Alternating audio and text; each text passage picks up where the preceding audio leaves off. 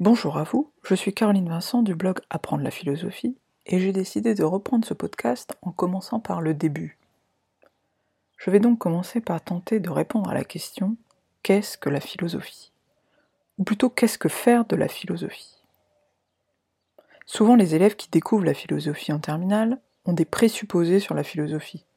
Il s'agirait d'une matière plutôt ennuyeuse, pratiquée par des gens un peu perchés, on se demande à quoi elle pourrait servir dans la vie. On sous-entend alors souvent qu'elle pourrait bien ne servir à rien. Alors qu'est-ce que la philosophie? Et à quoi sert-elle? Parce que oui, je pense que la philosophie est non seulement une discipline passionnante, mais également qu'elle peut être utile. À mes yeux, la philosophie est un chemin vers la connaissance de soi et du monde. En faisant de la philosophie, vous allez vous interroger sur l'être humain. Quelle est sa nature? Et d'ailleurs, peut-on réellement parler d'une nature humaine? Quelles sont ses facultés? De quoi parle-t-on quand on parle de conscience ou d'inconscient? La conscience de soi que l'on attribue à l'homme n'est-elle pas quelque chose que possèdent aussi certains animaux? Peut-on dire de l'être humain qu'il est libre ou au contraire déterminé? En faisant de la philosophie, vous allez aussi vous interroger sur le monde et sur les rapports que nous entretenons avec lui. L'être humain est-il à part dans la nature? Doit-il chercher à la maîtriser ou plutôt la respecter? Et vous l'avez compris, la philosophie, c'est avant tout une démarche, une manière de questionner ce qui est et ce qui est dit. Faire de la philosophie, c'est d'abord remettre en question ce qui semble évident. C'est douter de ce que l'on appelle l'opinion commune, pour ensuite essayer de trouver des réponses en utilisant sa raison. Cela suppose de chercher à voir le monde différemment, de ne pas s'arrêter aux a priori, pour élaborer des connaissances solides.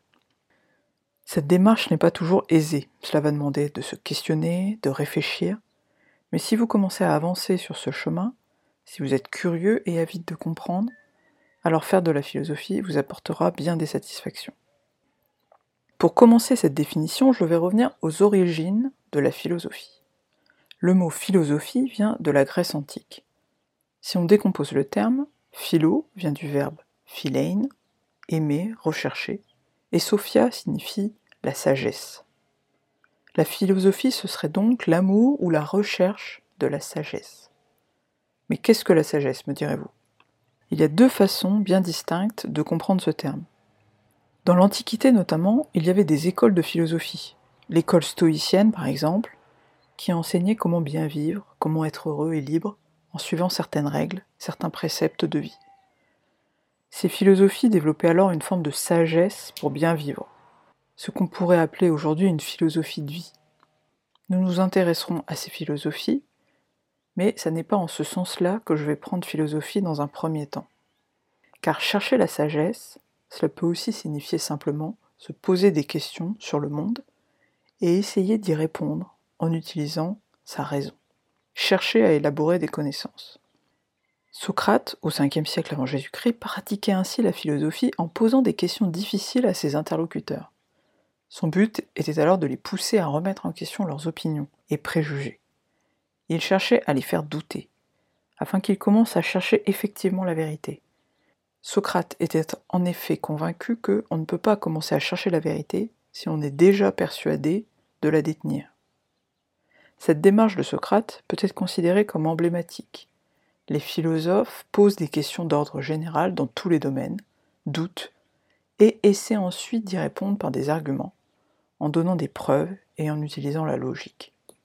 C'est en ce sens qu'ils cherchent à élaborer des connaissances. Mais dans ce cas, quelle différence faire entre la philosophie et les sciences, me direz-vous? Eh bien, dans l'Antiquité, pendant très longtemps, il n'y avait pas de différence. Lorsque les premiers philosophes utilisaient le mot philosophie, cela désignait pour eux l'étude et la recherche sur absolument tous les sujets. Aristote a ainsi écrit sur des sujets aussi variés que la biologie, la physique, la métaphysique, la logique, la poétique, la politique, la rhétorique, l'éthique, etc. Toutes ces disciplines étaient alors considérées comme appartenant au champ de la philosophie. Ça n'est que plus récemment que ces différents domaines de connaissances ont commencé à être envisagés comme des disciplines distinctes avec des objets de recherche et des méthodes bien spécifiques. C'est le cas notamment de la physique, de la biologie, des mathématiques et de l'astronomie, qui sont devenues des sciences, et se sont donc détachées de la philosophie. Ce sont à présent des disciplines qui suivent des méthodes très précises pour vérifier ou réfuter leurs hypothèses. Mais dans tous les domaines où il n'est pas possible d'appliquer un protocole scientifique pour obtenir une réponse objective, on peut encore faire de la philosophie. Cela déconcerte souvent mes élèves qui me disent Mais pourquoi diable sommes-nous en train de parler d'économie, de politique, de psychologie ou de linguistique dans ce cours?